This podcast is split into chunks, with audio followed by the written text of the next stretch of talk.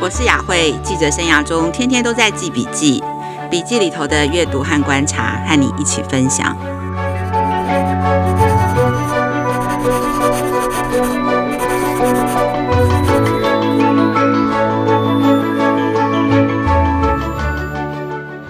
大家好，我是雅慧。经过了几个星期的练习，全台湾的老师都度过了很辛苦的一段日子，经历了从来都没有经历过的数位教学方式。在录 Podcast 的这个时候，我在家没有在录音室，呃，我们也是远端上班，然后录音品质，请大家多包涵。无论如何，到底我们该如何看待这几周远距上课的练习？或许我们可以采取比较正面积极的心态。就是思考怎么样把疫情带来的变动转换成机会，让所有的老师都具备了远距上课的能力。老师的数位能力的转型再也不是被迫，或者只是一个备案，是个 Plan B，而是一个全面的提升和成长。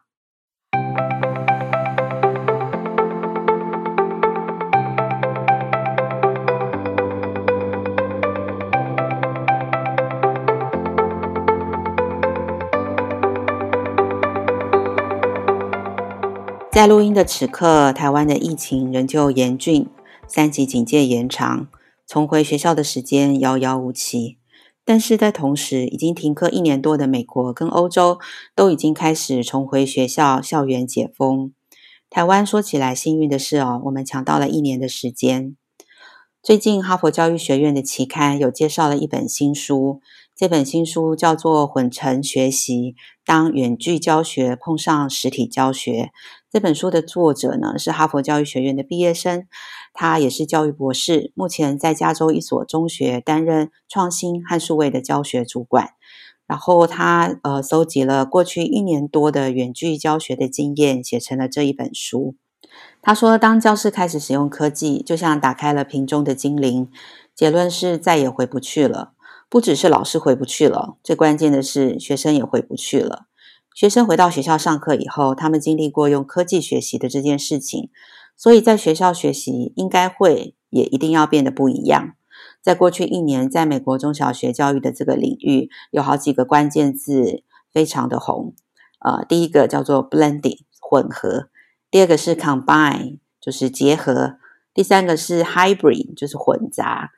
，blending learning、combine learning、hybrid learning。就是呃混成教学这个关键字变得非常的呃重要，它算是这个时期的教育关键字，也是一种新常态。对作者来讲哦，混成教学其实就是运用任何可以帮助学生学习的资源来教学，结合了面对面上课还有个人化学习的优势，让老师可以更自由，也可以更有弹性的引导学生。我还记得去年亲子天下教育创新国际教育年会的主讲人之一哦，OECD PISA 的负责人安德鲁史莱赫，他在分享的时候有一个数字让我特别的印象深刻。他分享去年其实大概在五月的时候，OECD 也针对了全世界三十六个国家的学校有调查，然后这三十六个国家的学校，他们说只有百分之二十的学校说等到。呃，可以恢复开学，可以回到学校的时候，只有百分之二十的学校他们会用原本的课程表和原本的教学方式，其他的学校都表示他们未来会结合科技，还有混成教学的方式。也就是说，真的用过科技教学，呃，实验过远距教学的学校跟老师，未来都很难再回到完全只是呃面对面授课这样子的一个方式。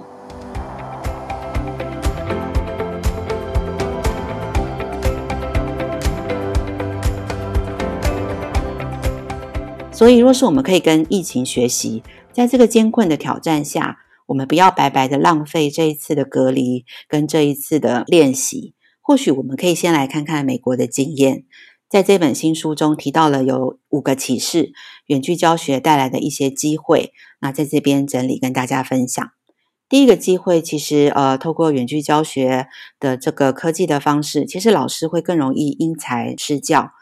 在远距的时候，可以给学生不同难度、适合每个人不同程度的功课，包括作业练习，还有自学的内容。呃线上也可以用这些呃呃科技的一些方式，可以在讨论区有 breakout room，可以让学生可以做小组的练习，帮助程度落后的学生，然后可以让这个学习的鸿沟拉起来。然后也有很多老师反映，其实因为呃教材的难度不同，然后科技的帮助，原本有些很多很害羞的学生，在远距的课堂上哦，他可能会更愿意发言。那第二个呃可能带来的机会，就是其实在远距的时候。呃，学生可以有不同的方式写报告做评量，老师必须要跳脱过去呃很习惯用的学习方式，或是很习惯用的纸笔评量，因为这些都没有办法透过远距来实践。然后这些方式可以降低学生必须要长期坐着听讲坐不住的状况，然后也可以锻炼学生自学思考跟组织的能力哦。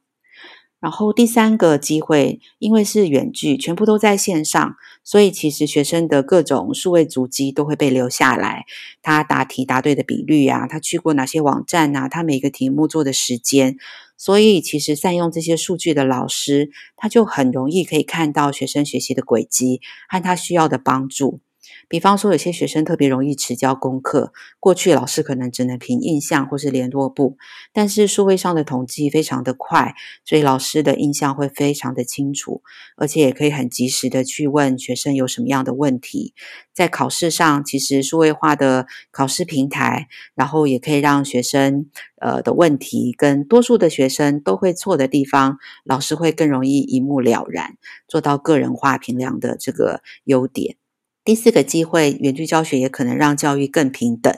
因为这本书的作者他自己就是一个黎巴嫩的移民哦，他的爸爸是在带着他在内战的时候逃到美国，所以其实他自己是受惠于美国的呃公立学校的教育，让自己可以透过教育可以翻身，所以他自己也一直投入在数位学习以及怎么样用大数据来帮助学生学习。然后他觉得，透过数位学习的一些工具，可以帮助呃一些资源比较呃没有的学生跟家庭，可以有更有效的学习。然后第五个，我觉得也是一个很有趣的一个观察跟机会哦。其实这一次的这个远距教学，我想爸爸妈妈在家上班的，可能也都可以体会到哦。这是第一次，爸爸妈妈也都进入了老师的教室，因为你打开镜头，你就会看到老师跟学生怎么互动，学生怎么样在线上学习。然后老师跟父母也首次有了非常多、非常密切的对话，不管是透过 Line，不管是透过呃群组，还是透过呃电话的交流等等。然后亲师的合作，或许在这段过程中也会有很多的冲突，或者是说很多的不谅解。但是，呃，这都是亲师沟通的第一步哦。在过去，我们可能都没有这么多机会一起来观察跟讨论学生的学习状况。那透过这一次的这个机会，然后大家也都有了这样子的一个沟通的经验，所以或许我们也可以把它当成是一个机会。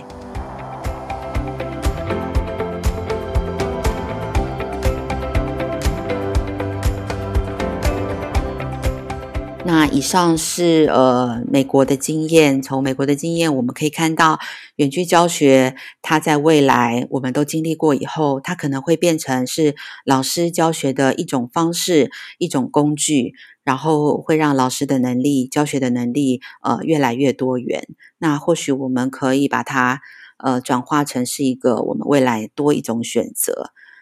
那若是我们可以这样子看的话，或许对于疫情就不会觉得这么悲观，也不会觉得好像疫情带给我们的都只是负面的。